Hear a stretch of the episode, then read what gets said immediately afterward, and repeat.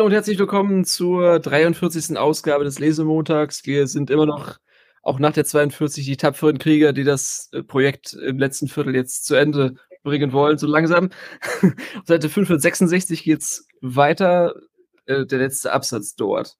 Mit diesem unheilvollen, wenn dies einmal akzeptiert ist, einleitend kann man erkennen, dass das Bewusstsein beim Entgangbringen von evolutionärer Variation und beim Durchbrechen der normalen Selbstspezifikation des Kommunikationssystems eine besondere Rolle spielt, die es rechtfertigt, hier mehr als bei, Evolution, als bei der evolutionären Selektion auf externe Anstöße abzustellen.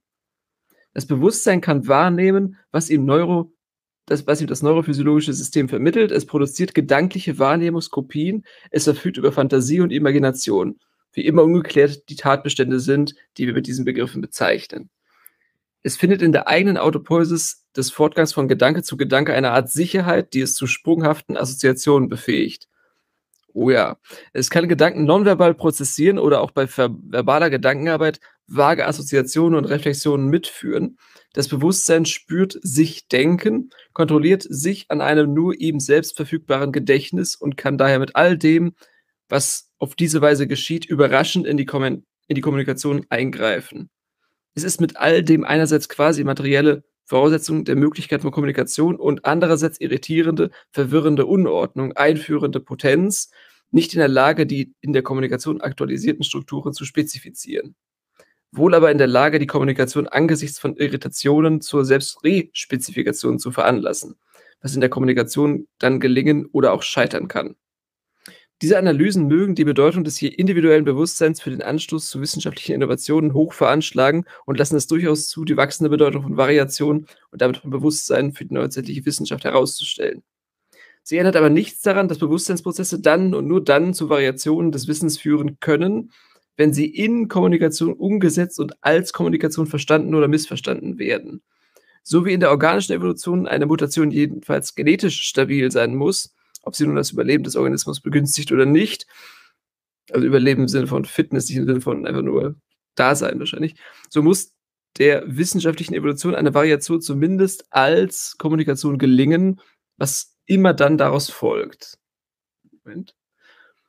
Dieser Filter scheidet schon fast alles, was ein Bewusstsein spürt, wahrnimmt, fantasiert oder sich bildhaft veranschaulicht, wieder aus und dies bei aller evolutionären Selektion im Wissenschaftssystem selbst. Darüber hinaus muss die Anregung, bevor ihr als Kommunikation Einlass gewährt wird, ein erhebliches Maß an psychischer Dekonditionierung durchlaufen. Man kann nicht gut sagen, beim Einschlafen ist mir plötzlich der Gedanke gekommen, dass. Das Ausfiltern offensichtlicher Idiosynkrasien hat eine ähnliche, wenn auch weit weniger wirksame Funktion wie entsprechende Vorkehrungen bei Divinationsritualen oder Gottesurteilen. Eine gewisse Neutralität und Unvoreingenommenheit, um dadurch eine mindestens zufällige Chance zu sichern. Die Kommunikation muss mit anderen Worten die für sie zufälligen Bewusstseinsereignisse, die für das Bewusstsein selbst in keiner Weise zufällig sind, annehmen und auswerten können. In diesem Sinne bleibt auch die Produktion von Zufällen oder besser vielleicht die Koproduktion von Zufällen Sache des Systems, das Zufälle zur Variation eigener Strukturen verwendet.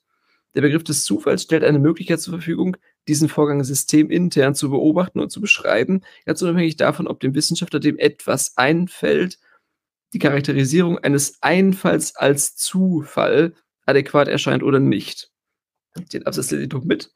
Unsere Überlegungen machen ferner deutlich, dass die Kopplung von Bewusstsein und Kommunikation nur für die Ebene der Operationen gilt und keineswegs die Strukturen der beiden Systeme koordiniert. Die Kopplung bleibt an Ereignisse gebunden, verschwinden mit ihnen und erneuern sich mit ihnen. Nur in dieser Form kann eine Außenwirkung auf das selbstreferenziell geschlossene System der Gesellschaft bzw. der Wissenschaft zugelassen sein. Der Variationsmechanismus kann nur auf Operationen, nicht auf Strukturen einwirken. Und deshalb ist hier ein koinzidenzieller Umweltkontakt kompatibel mit der Autopoiesis der durch eigene Strukturen determinierten Systems. Des durch eigene Strukturen determinierten Systems. Ich mache mal Pause ganz kurz. Ich gerade hier sehr gut Technikprobleme habe. ja gut, also es geht hauptsächlich äh, wieder mal um das Thema Bewusstsein und Kommunikation. Und es sind ein paar Sachen, die ich mir angestrichen hatte, aber es ist ja nichts Weltbewegendes dabei. Das heißt, die Sachen haben wir in einer oder anderen Form mal äh, nur gelesen. Äh, ich habe äh, das Bewusstsein kann wahrnehmen, was ihm das neurophysiologische System vermittelt. Also mhm. da war immer seine Argumentation, dass ich das Bewusstsein eben genau nicht kann. So, äh, äh, das ist ein bisschen schwierig. Also man kann ja nicht sagen, dass das grundlegend falsch ist, aber es eben auch nicht, auch nicht alles. Ne? Und es gibt auch Sachen, die man eben im Bewusstsein wahrnehmen kann. Ja, ist ungenau. Hat das, als er über Beobachtung ges geschrieben hat, äh, in Kunst der Gesellschaft feiner unterschieden, ja. Ja, genau.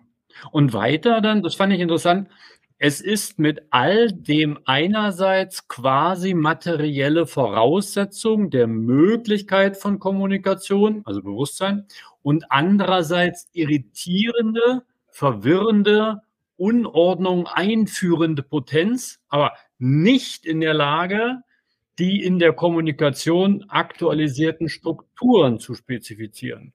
Das ist insofern interessant, weil da muss man schon mal davon ausgehen, dass es in der Kommunikation überhaupt Strukturen gibt. Also das ist nur in seiner Theorie irgendwie ein vernünftiger Satz. Kann man sagen, klar, deswegen schreibt das ja, aber das, das sind, sind so kleine Sachen, das, das muss man bedenken, dass man das an der Stelle immer mitkauft. Das, ja, es gibt Strukturen in der Kommunikation und das Bewusstsein hat keine Chance, ähm, die zu spezifizieren. Ja, tauschen wir das Wort Struktur hier mit dem Begriff Erwartung aus, dann ist es vielleicht eingängiger. Ne? Ja, aber auch das stimmt doch nicht. Also was, was wäre denn die, was wäre denn diese Kommunikationsstruktur? Also ich hatte ja in der letzten Folge schon mal geteasert, was ich vermuten würde, worauf Luhmann da abzielt. Dieses schwarze Loch der, der Sprachzeichen. Und natürlich kann man die auch mutieren lassen. Man kann neue, äh, man kann Amalgame schaffen, man kann neue Wörter schöpfen man kann mit Neologismen arbeiten, un unüblichen Syntaxmodellen, äh, die nur erstmal in der Privatsprache existieren und die man dann austesten kann. Ja, also ich habe mir letztens mal vorgestellt, als, als Freud äh, vor 100 Jahren etwa diese ganze Sprache der Libido, der Sublimation, der Verdrängung oder Marx mit der Fetischisierung, als er das alles eingebracht hat, war das ja komplett neu. Das hat, das hat er ja, das ist ja irgendwo, hat er das in einem Wörterbuch gefunden, hat es dann in sein Modell gepackt und dann aktualisiert. Und plötzlich war es in aller Munde und alle haben plötzlich geredet, als wäre das schon immer da gewesen. So, und sowas kann man nicht einfach nur damit erklären, dass die Kommunikationsstrukturen irgendwie hyperstabil sind. Und die Bewusstseine können dann nur so äh, teilweise darauf zugreifen. Nein, nein, die machen schon mehr damit. So wie ja. man jetzt auch das Autopoiesis-System. Ich glaube, mit, mit Strukturen der Kommunikation meint er die Strukturen des Kommunikationssystems, also die Formen von Mitteilung, Information. Ja, äh, aber die sind verstehen, die, die Einheit davon. Also das, ja. das ist so. Und die stetig selbst mitgeführte Selbstreferenz der Kommunikation. Also das ja, sind eher so Aber die muss ja an diesem, an dem Verständnisprozess äh, muss sie ja brechen, notfalls.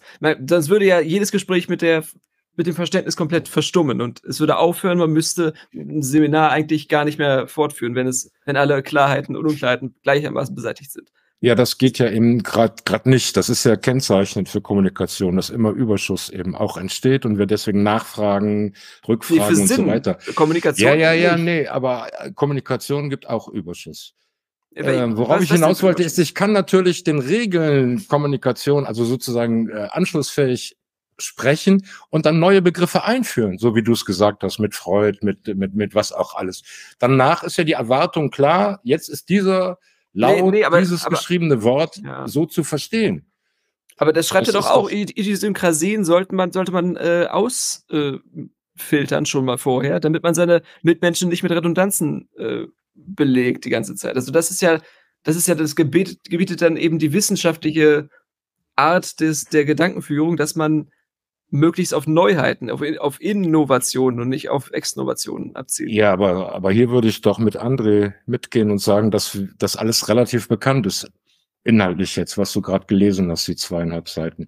Da ist nichts ja, großartig aber, muss, Neues. Ja, aber, aber man, ja. Ich will damit sagen, er, er, er wiederholt das hier, macht das nochmal deutlich. Ja, ganz, ganz, ganz wichtig ist ihm nochmal dieses Unterscheidung von eben dem, dem, hier oben was, ähm, quasi materielle Voraussetzung, ne, also immer den Menschen rauszunehmen aus der Diskussion und zu sagen, hallo, ich spreche von Bewusstsein und das ist nicht, dass es was sendet in die Kommunikation, sondern es ist ein System, das ist gekoppelt mit Kommunikation, es ist ein eigenes System. Die Strukturen dort können nur von Kommunikation verändert werden, nicht vom Bewusstsein und so weiter. Das ist einfach ja, nur sein Mantra. Ja, also ja, das mein, also quasi materielle Voraussetzung ist nicht der Mensch gemeint, sondern Be Bewusstsein. Deswegen ja quasi materiell. Ja, ja, ja. Und, und eine Schwierigkeit ist zu erklären, bei all der Plausibilität, die wir dafür haben, dass Kommunikation vom Bewusstsein determiniert wird, dass Wissen durch Bewusstsein äh, in die Welt kommt, dass es eben trotzdem dieses Bewusstsein nicht auf die Strukturen der entsprechenden Systeme zugreifen kann. Und das setzt eben zwingend voraus, dass man da mitgeht und sagt, dass es solche Systeme gibt. Also da, da, da fängt er sich so in seiner eigenen The Theorie. Er sagt einerseits, ja, ja, was ihr beobachtet, dass zur, zur Wissenschaft äh, Bewusstseine dazugehören und dass der Einfall eines Wissenschaftlers ganz wichtig ist. Aber, aber, aber, das ist nur irgendwie strukturell gekoppelt und eben hat nichts mit den wahren Strukturen des Wissens. Ja, das hatten wir schon mal in den ersten Kapiteln. In, ich glaube, Kapitel 2 oder. oder äh, ja, auch im Vorwort steht das, genau. Ja, genau, aber diese Bewusstsein, also könnte man dann nicht noch das radikalisieren? Also der versucht ja diese, diese Monster-Analogie aufzubauen, dass also wie im Tierreich, im organischer Evolution, so auch in der Gedankenevolution, ja, in dieser Memetik oder wie er das nennen möchte dann später. Aber könnte man nicht einfach noch radikaler sein und sagen, das sind Reibungsverluste, die beim Kontakt zwischen Sprachsystem und Bewusstseinssystem entstehen und dass wir, dass wir maximal die Nebeneffekte von Regulationsbedürfnissen beobachten können, die in eine Kommunikation dann eingehen. Also, dass wir praktisch immer nur unsere Defizite kommunizierbar halten und alles andere, äh, alles, alles ähm, sowieso schon Verstandene gar nicht mehr aussprechen. Und dadurch eine ganz eine Schieflage entsteht der Kommunikation insgesamt dass die sich, dass wenn, die halt wenn, finden. Wenn, wenn du halt willst, kannst du das so sagen, aber ich würde nicht die Schieflage sagen, weil das wäre ja für mich der beobachtbare statistische Normalzustand. Ne? ja, die Negation ist das, ist, ist, der, ist das Sinn, sinngenerierende Medium. Das sagt ja Luhmann in dem Sinnaufsatz auch. Und hier auch, also der Überschuss, der wird durch Negation erkauft. Nur ein Mensch kann leugnen, dass etwas da ist, obwohl es ähm, genau vor, äh, etwas nicht da ist, obwohl es genau vor, sein, vor seiner Nase ist. Ja, also das, das, ja, der ja. Mensch kann das, äh, kann praktisch den Traum zur Realität machen. Ja, ich habe es andersrum verstanden. Ich habe gerade verstanden, die Welt, also in der Welt kann ich nicht negieren, aber in der Kommunikation mit jeder Aussage, äh, die kann ich jederzeit negieren. Ja, das, das, das widerspricht dem ja nicht, was Konstantin gesagt habe. Das ist natürlich okay. klar. In der, in der Welt gibt es keine Negation, sondern Negation kann eben nur in Aussagen über der Welt und im Bewusstseinssystem genau. stattfinden. Und das geht eben nur durch den Menschen. Eine Katze negiert äh, nicht. Ja, und die hat auch kein, Be es ist ja immer also something also, und no nothing. Es ist ja no thing. Ist, wenn man das nichts bezeichnet, irgendwie dunkle Energie, dunkle Materie, irgendwas, das ist ja, ist ja nicht einfach nur eine Leerstelle, sondern man, man bezeichnet sogar noch das Unbezeichnbare mit. Und das bringt ja auch dann wissenschaftlich äh, die Bedrohung, dass man also leugnet, dass es bestimmte Gesellschaftsgruppen gibt oder so, oder dass es äh, ja, also das. Ja, das, aber, das, aber er, er arbeitet sich hier also immer ja. an diesen Strukturen der Kommunikation und des Wissens versus genau. Bewusstsein ab. Und der, der andere Satz dazu ist ein bisschen weiter unten. Sie ändern also Rolle des Bewusstseins sehr hoch. Sie ändern aber nichts daran, dass Bewusstseinsprozesse dann und nur dann zu Variationen des Wissens führen können, wenn sie in Kommunikation umgesetzt und als Kommunikation verstanden oder missverstanden werden. Ja.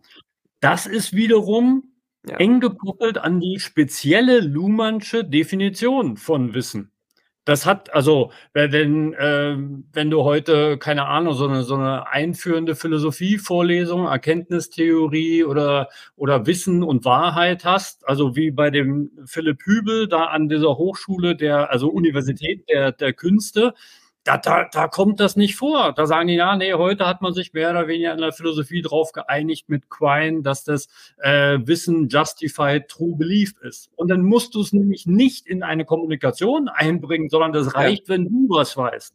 Wenn du als äh, Schiffbrüchiger auf einer Insel bist und dir da im Kontakt mit deiner Umwelt Wissen arbeitest, dann weißt du das auch, selbst wenn du das mit niemandem kommunizieren kannst. Ja. Und das ist wiederum, Luhmann lehnt das ab. Ne? Luhmann sagt ja, ja nee, das Wissen ist nur mhm. im Wissenssystem vorhanden und eben nicht in den Bewusstsein. Mhm. Das ist Laien, Laien das ist amateurhafte äh, Simulation von, von äh, Wissensbeständen. Genau, also das. Also man, man, man, man Dann geht er weiter und das liest, dass man das da sich praktisch mit einkauft, diese Definition. Wenn man die nicht mitgeht, dann sagt man ja, nee, wieso? Ja. Ja, also vor allem, da, also was er dann auch ausschließt, ist ja die Kommunikation mit, mit sich selber. Also wenn, wenn Robinson Crusoe auf der Insel Selbstgespräche führt und das irgendwie als äh, Verstehen und Missverstehen von Kommunikationsinhalten. Äh, das würde er nicht als Kommunikation sehen, ja, genau. Genau, genau, ja. Aber das ist ein Fehler, weil auch, ne, also das, das weiß man ja auch, also die, die interessantesten äh, Ges Gespräche der Wissenschaftler sind nicht mit Brief, äh, Brieffreunden, sondern die Selbstgespräche in den Tagebüchern meistens. Äh, also das. Dann geht's, ich, ich mache mal hier so ein bisschen weiter gerade für mich im Text. Ja, ja. Dann geht's drum, hier äh, habe ich markiert, die äh, mit der psychischen Dekonditionierung, also Bewusstsein, Einfall, Gedanke, wie, wie auch immer, passiert erstens, damit es passt zum System Wissenschaft, eine psychische Dekonditionierung, also das äh, ist uns eigentlich allen geläufig, ne, brauche ich gar nicht. Und dann kommt noch die Begründung, das Ausfiltern offensichtlicher Idiosynk äh, hat eine ähnliche Funktion wie entsprechende Vorkehrungen. Ähm, und zwar eine gewisse Neutralität und Unvoreingenommenheit, um dadurch eine mindestens zufällige Chance zu sichern. Ne? Das sind einfach Regeln aus dem Wissenschaftsbetrieb, würde ich sagen. Ja, aber, aber völlig ahnert äh, wieder natürlich eigentlich. Also das, was wir hier machen, das hat André ja auch schon ein paar Mal gesagt, das, das dient überhaupt keinem Selektionsvorteil für uns in, in, der normalen in der Normalgesellschaft. Also niemanden kann man kann man kann keinen Partner damit beeindrucken, man hat keine Fortpflanzungs äh, Erweiterungschancen damit, dass man jetzt System irgendwie 500 Seiten dieses Buch liest oder so, weil also das ist meine psychische Dekonditionierung, dass man auf komplett also dass man gegen seinen sein, äh, ja, ich glaube, psychische Dekonstruktivierung äh, meint was, was, was anderes. Es meint, dass man erstmal von dem Gedanken im Bewusstsein, den man hat, ganz viel wegnehmen muss, ja. um nur das Kommunizierbare da rauszuschälen und das in die Kommunikation einzubringen. Und dieses Beispiel mit dem, beim Einschlafen ist mir plötzlich der Gedanke gekommen, dass, dann, dann bedeutet es ja, dass man eigentlich nur sagen soll, was jetzt daraus folgt, also was der Gedanke war. Nicht beim Einschlafen ist mir plötzlich der, der, der Gedanke gekommen. Das, das muss man aus der Kommunikation rausrechnen, weil das, das ist vielleicht im Bewusstsein irgendwie relevant, aber nicht für die Kommunikation. Im Wissenschaftssystem, exakt. Ich habe das so für mich verstanden nach dem Motto, ich bin mir ganz sicher, dass, ja, also das zählt hier nicht. Das ja, aber wenn, wenn man es skaliert auf die, auf auf die Sozi also auf die soziologische äh, Dimension, dann müsste müsste man sagen, dass das also, dass das auch kollektiv geschieht. Also, dass man nicht jedes Mal sagen muss, wofür etwas gut ist oder wofür jetzt ein Gedanke oder dass man diese Begründungsnotwendigkeit von Einfällen, zum Beispiel im Seminar oder in einer wissenschaftlichen Diskussion, dass man die immer nur bis zu einem gewissen Grad vorarbeitet und dann die, die Teilnehmer sich den Rest dazu denken sollten und die Überraschungsmomente schon so gesetzt sind, wie sie, wie man sie sich äh, vorgestellt hat und nicht, dass nicht, dass man irgendwie Leute ins offene Messer rennen lassen möchte. Das, ist, das unterstellt mir ja Peter manchmal. Dass ich. Äh, Ach was? Nein. Ja, doch, doch, doch, aber das, das hört man schon raus, dass, dass, dass du das äh, manchmal nicht wertschätzt, wenn, wenn ich dich in so Gebiete stoße, wo du etwas tritt unsicherer bist und du, nee, nee, bist ja eher dann. Aber wir, wir, wir können ja mal am Text weiter dranbleiben. Ja, ja, nee, aber ich wollte noch, ja, gerne, André, aber zum, zum, zum, zum Konstantin nur sagen, ich würde dann jetzt darauf dann sagen wollen, dass er eingebaut ist in den üblichen Wissenschaftsbetrieb, wie ich den kenne, dann äh, praktisch wie ein Joker die Abduktion, ne? wo ich auf einmal auch sprunghaft, ohne dass ich das so, so Schritt für Schritt machen muss, äh, sagen kann, ich hab's, Heureka. Aber im Prinzip stimme ich dir zu, das ist alles so, wie du sagst, ja. Aber hier äh, geht's mir eben auch auf hinweisen auf diese Gegensatz Bewusstsein, äh, Kommunikation und Wissenssystem. Der Satz, ähm, der Begriff des Zufalls stellt eine Möglichkeit zur Verfügung, diesen Vorgang systemintern zu beobachten und zu beschreiben. Ganz unabhängig davon, ob dem Wissenschaftler, dem etwas einfällt, die Charakterisierung seines Einfalls als Zufall adäquat erscheint oder nicht. Also das ist eine ziemliche Immunisierung von Kritik. Also das kann man ja nicht bringen. Man kann ja nicht sagen, als ich, ich mache als Beobachter von Gesellschaft eine soziologische Theorie und dann sage ich, selbst wenn alle Wissenschaftler sagen, ja, nee, so ist das nicht. Meine Einfälle sind nicht Zufall, sondern die könnte ja. ich zeigen und begründen und nachvollziehen, sagt er ja unabhängig davon, wie ihr das seht oder nicht, das ist nun mal so. Also das ist ein ziemliches Abkoppeln von äh, eigentlich wirklich beobachtbarer Gesellschaft. Ja, ich bin, ich, ja, ich, ich, ich bin mir nicht ganz so sicher. Ich habe nach, wir haben ja letztes Mal schon über Zufall gesprochen.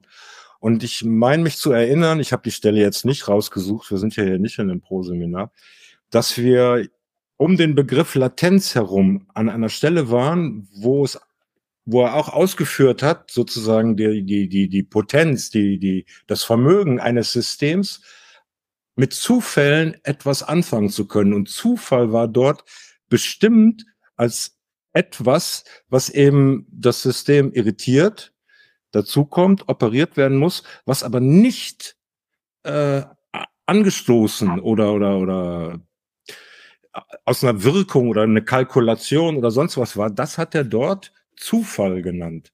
Naja, seine Definition, genau, an der Stelle war er, dass äh, ein Zufall immer vom jeweiligen System, das einen Zufall beobachtet, abhängt und es beobachtet irgendetwas als Zufall, wenn es sich dieses irgendetwas nicht aus den internen Strukturen ableiten kann oder Gut erklären kann. So, das betrachtet er als Zufall. Aber, aber wenn du jetzt diese Wissenschaftler fragst, woher hattet ihr denn eben, also er spricht von einer Variation im Wissen, irgendeiner kommt hin, ah, zum Beispiel der Herr Einstein. Ne? Herr Einstein sagt, ja, das mit der Newtonschen Gravitationstheorie gut und schön, aber Gravitation ist keine Kraft, sondern ist eine Krümmung der Raumzeit.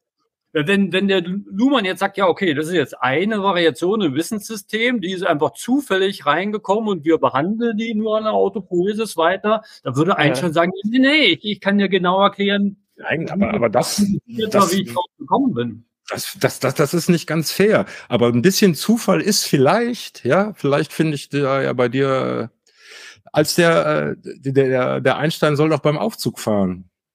Soll dem doch plötzlich sich einige Gedanken übereinander gelegt haben. Bei dem Gedanken, woran mache ich eigentlich fest, ob ich fahre oder ob das andere, also das würde ja, ich dann eher so klassifizieren wollen.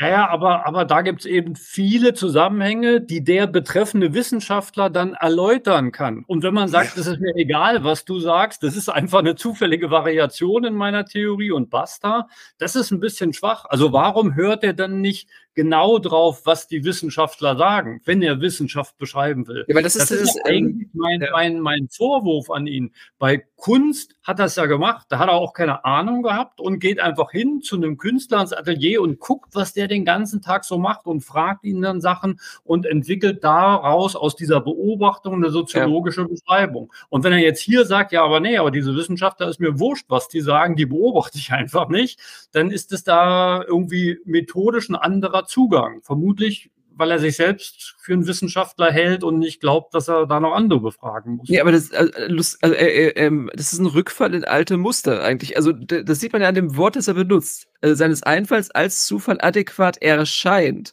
oder nicht. Das ist äh, husserlische Phänomenologie.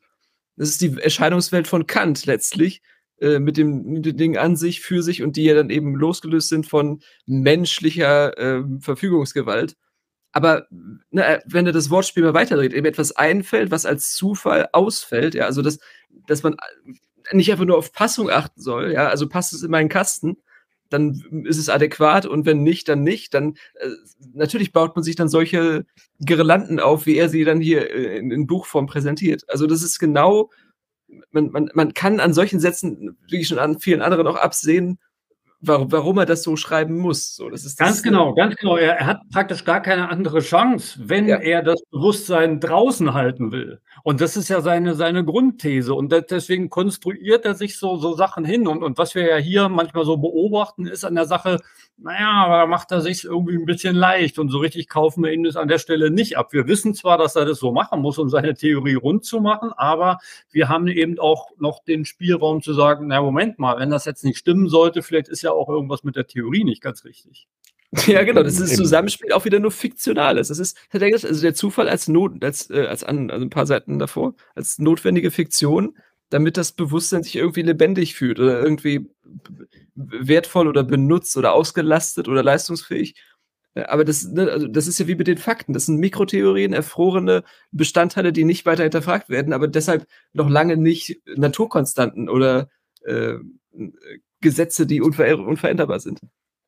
Und das, das, das fällt gerade der Systemtheorie schwer, das je, jeweils wieder zu bezweifeln, dass, dass man auch an den, an den Grundlagen ständig was ändern kann, ohne dass die Welt zusammenbricht. Dann, ja.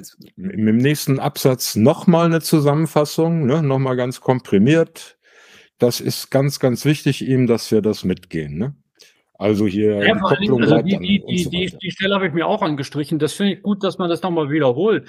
Also unsere Überlegungen machen ferner deutlich, dass die Kopplung von Bewusstsein und Kommunikation, also die er ja immer strukturelle Kopplung nennt, nur für die Ebene der Operationen gilt und keinesfalls für die äh, Strukturen der beiden Systeme koordiniert. Also das ist so dieser, dieser, das, das Wichtige an dem Begriff der strukturellen Kopplung, dass es eben nicht die Strukturen über die Strukturen koppelt, sondern mhm. dass es die Strukturen über Operationen koppelt. Exakt.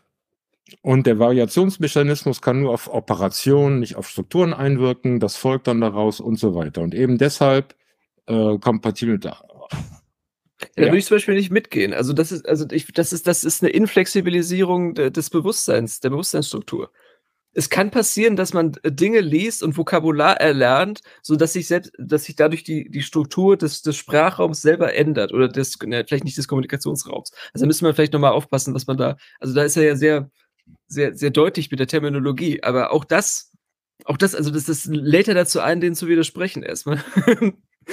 Vor allem, weil, ja, weil wir jetzt schon gelernt haben, das, ist so, eine, das ist so eine Dreh- und Angelstelle. Ne? Also an, an der Stelle, also der Zusammenhang zwischen Bewusstsein und Kommunikation. Der ist, der ist ganz kriegsentscheidend für ihn, weil er ja sagt, Kommunikation ist ganz was Eigenes, ein ganz eigenes System. Und das ist ja die, die, also sagen wir mal, die, die landläufige Auffassung in der, in der Wissenschaft, die würden sagen, ja, nee, ist es nicht, sondern die würden das irgendwie mit Sprache modellieren oder das Bewusstsein genau. möchte das kommunizieren, Sender-Empfänger-Modelle und so. Und, und da sagt irgendwann, ja, ja, ja, nee, eben nicht.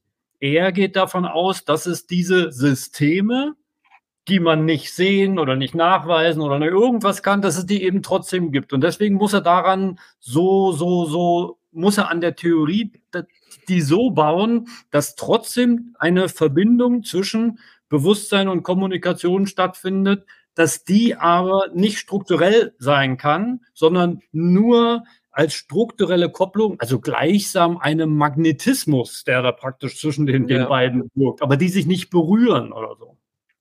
Ja, ja aber tatsächlich. Deshalb, deshalb, deshalb, wechselt er ja wieder auf eine, auf eine Kybernetik erster Ordnung mit Außen- und Inneneinwirkung. Also er macht ja genau das, was er eigentlich nicht will, dass er so das so als schade Kernmodell jetzt plötzlich äh, einführt. Aber es muss so sein, ja, weil sonst geht sein letzter Satz nicht auf, ja. Äh, ja, aber wieder, das ist, das ist die Zauberformel. Umweltkontakt kompatibel mit der Autopoiesis durch, des durch eigene Strukturen determinierten Systems. Ja, ja da Sonst wird das Zirkel, zusammenfallen. Ja, Ganz genau. Das, das äh, muss von ihm so formuliert sein. Ja. Soll ich weiterlesen mal? Ja, genau. Diese Theorie zufälliger Anregungen zu variierender Kommunikation führt aber nur bis zu dem in der neodarwinistischen Theorie wohlbekannten Problem. Wie denn mit diesem Konzept des Zufalls das Tempo des Aufbaus hochkomplexer Systeme erklärt werden könne. Ein bloßes Warten auf Zufall wäre zu langsam, besonders angesichts der Notwendigkeit des Ineinandergreifens einer Vielzahl solcher Zufälle. Das gilt erst recht für die moderne Gesellschaft. Mit deren Erlaubnis und unter Titeln wie Individuum oder Subjekt ist das Bewusstsein heute überspezialisiert. Es darf sagen, was es denkt. So wie aber die biologische Theorie der Evolution mit Mutation allein nicht auskommt, sondern zusätzlich auf bisexuelle Reproduktion zurückgreift, um die regelmäßige Häufung von passenden Zufallsvariationen zu erklären, braucht auch die Theorie der soziokulturellen Evolution im Allgemeinen und der Wissensevolution im Besonderen einen Beschleunigungsfaktor, der erklärt, dass die morphogenetisch benötigten Zufälle sich häufen und, gleichsam vorsortiert, das Kommunikationssystem Wissenschaft zu Strukturänderungen reizen. Hierfür bieten sich zwei Möglichkeiten an, die ineinander greifen. Man kann im Anschluss an den Begriff der Interpenetration von psychischen und sozialen Systemen eine Verstärkung oder Verdichtung der Interpenetration annehmen. Diese Verdichtung wirkt in zwei Richtungen. Einerseits werden Wissenschaftler spezifisch sozialisiert, so dass es ihnen leichter fällt zu bemerken, wenn man mit bestimmten Gedanken in der Wissenschaft anfangen, was man mit der bestimmten Gedanken in der Wissenschaft anfangen kann. Damit kann ein hochspezialisiertes Unterscheiden können habitualisiert und vorausgesetzt werden. Andererseits ist die wissenschaftliche Kommunikation von vornherein psychisch dekonditioniert, nimmt also nicht auf die Sonderereignisse im Bewusstsein einzelner Bezug, sondern sortiert das heraus, was auch anderen zugänglich ist, auch wenn der Autor sich selbst als Garant der Faktizität seiner Wahrnehmungen einsetzt. Interpenetration ist die nicht über die Operationen des Systems laufende, also auch nicht instruktive Vermittlung des Systems mit seiner Umwelt. Es handelt sich also weder um ein Prozessieren von Gedanken im psychischen System, noch um Kommunikation im Wissenschaftssystem oder zwischen Individuum und Gesellschaft. Interpenetration ist nichts anderes als die Bereitstellung der Komplexität eines Systems für den Aufbau eines anderen und es ist in genau diesem Sinne, dass das geschulte Wahrnehmungs- und Denkvermögen des Wissenschaftlers eigene Komplexität zur Verfügung stellt, um im Kommunikationssystem der Wissenschaft hinreichend häufige, aber von dort her gesehen nicht programmierte, zufällige Irritationen auszulösen. Das heißt, dass das Bewusstsein des Wissenschaftlers im Hinblick auf wissenschaftliche Kommunikation wie eine Zufallssortiermaschine funktioniert, viele Einfälle gar nicht erst voll bewusst werden lässt, sondern schon im Entstehen unterdrückt, andere nicht notiert und wieder vergisst, wieder andere aufgibt, weil eine klare Formulierung misslingt und wieder andere zwar notiert, aber nicht kommuniziert, weil ein dafür geeigneter Kontext, zum Beispiel eine Publikation, sich nicht herstellen lässt. Eine solche Verdichtung von vorsortierten Zufällen funktioniert ihrerseits ohne Gewähr für Rationalität, ohne systemintern gesteuerte Selektion, ja ohne Zielorientierung. Sie passiert einfach und bleibt eben deshalb im Zusammenhang mit der Evolution von Wissen bloße Variation, wobei entscheidend ist, dass sie hinreichend häufig Kommunikationen anregt, die schon einigermaßen plausibel sind sie ohne Zweifel unerlässliche die ohne Zweifel unerlässliche Beteiligung organischer und psychischer Systeme an der soziokulturellen Evolution wird, und darin liegt ein wissenschaftsinterner Beschleunigungsfaktor, selektiv überschätzt. Es kommt im Zuge der Ausdifferenzierung von innovationsgerichteter wissenschaftlicher Forschung zur Konstruktion von Geistesheroen und wissenschaftlichen Genies, zur Rekonstruktion der Geschichte eines Fachs als Sequenz individueller Leistungen. Die Wissenschaft gibt sich damit gleichsam selbst das Recht, ihre Neuerungssucht zu feiern. Sie stellt mit ihren Kultfiguren Prototypen des Reputationserwerbs zur Verfügung. Man nutzt die Chancen biografischer Plausibilisierung, um Zurechnungen, die ja immer artifiziell sind, zu übersteigern. Zufälle werden in Verdienste umgerechnet. So wird vor allem das 19. Jahrhundert zum Jahrhundert der Erfindung von Entdeckern und Erfindern und die heutige Wissenschaftssoziologie hat immer noch Mühe zu zeigen und zu legitimieren, dass gelegentlich auch die Bewahrung des Alten erfolgreich ist. Ich mache mal hier einen Punkt, ja? Ja. Da den einen Satz, den will ich mir noch rausstreichen. Oben auf der vorletzten Seite, glaube ich. Interpenetration ist nichts anderes als die Bereitstellung der Komplexität eines Systems für den Aufbau eines anderen. Und es ist in genau diesem Sinne, dass das geschulte Wahrnehmungs- und Denkvermögen des Wissenschaftlers eigene Komplexität zur Verfügung stellt. Äh, ja, genau. Aber ich, ich wollte noch zu dem ersten Satz ein bisschen was Klärendes sagen. Also ich lese nochmal. Die Theorie zufälliger Anregungen zu variierender Kommunikation führt aber nur bis zu dem in der neodarwistischen neodarwinistischen Theorie wohlgekannten Problem wieder mit diesem Konzept des Zufalls das Tempo des Aufbaus hochkomplexer Systeme erklärt werden könnte. Also das ist sein Thema von dem, was wir gelesen haben. Ähm, wenn das nur Zufall ist, erklärt das noch lange nicht, warum es in den letzten paar hundert Jahren mit dem Wissen so rapide voranging. Da muss irgendwie mehr dran sein. Und wenn er sich hier bezieht auf neodarwinistische Theorie, bezieht er sich auf die Evolutionstheorien sozialer Systeme nach Darwin.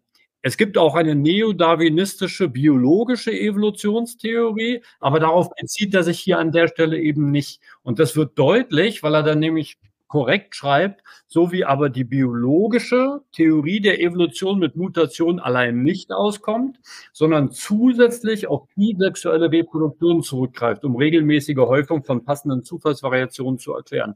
Das ist genau die Aussage der Evolutionstheorie in der Biologie. Dass es eben nicht nur irgendwelche zufälligen Genmutationen sind, sondern dass es eben gerade durch die Zweigeschlechtlichkeit, dass eigentlich immer nur die Keimlinie vom weiblichen Wesen weiter reproduziert wird und das männliche Sperma oder was auch immer äh, der Träger ist, da eigentlich nur dazu da ist, um mehr Variation reinzubringen.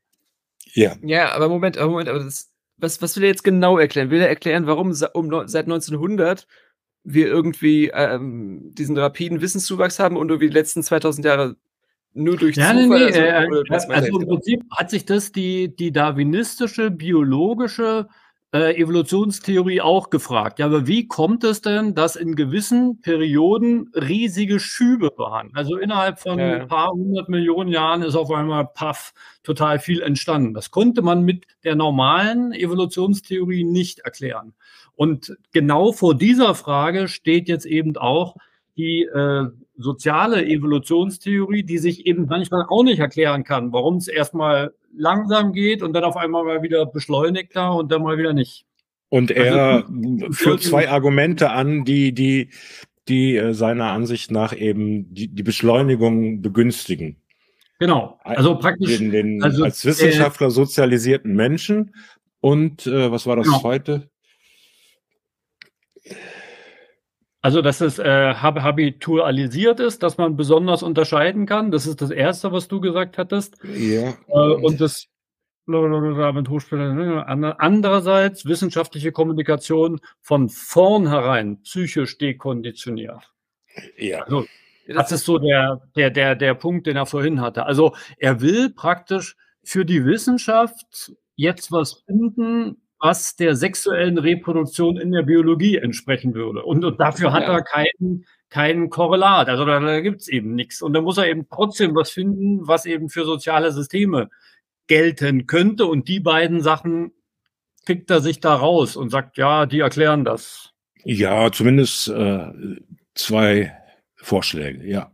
Ja, also lustigerweise bringt er ja dann zwei Sachen zusammen, die er äh, zum Beispiel in diesem Sammelband Ideenevolution doch trennt. Also äh, da geht er immer davon aus, dass es gibt, es gibt praktisch einen, äh, eine Wiss Wissens, ein Wissenswachstum der zwei Geschwindigkeiten. Einmal eine Teilsystemevolution, also Wissenschaft, Religion, Gesundheit, Kunst und so weiter, die, die evoluieren für sich.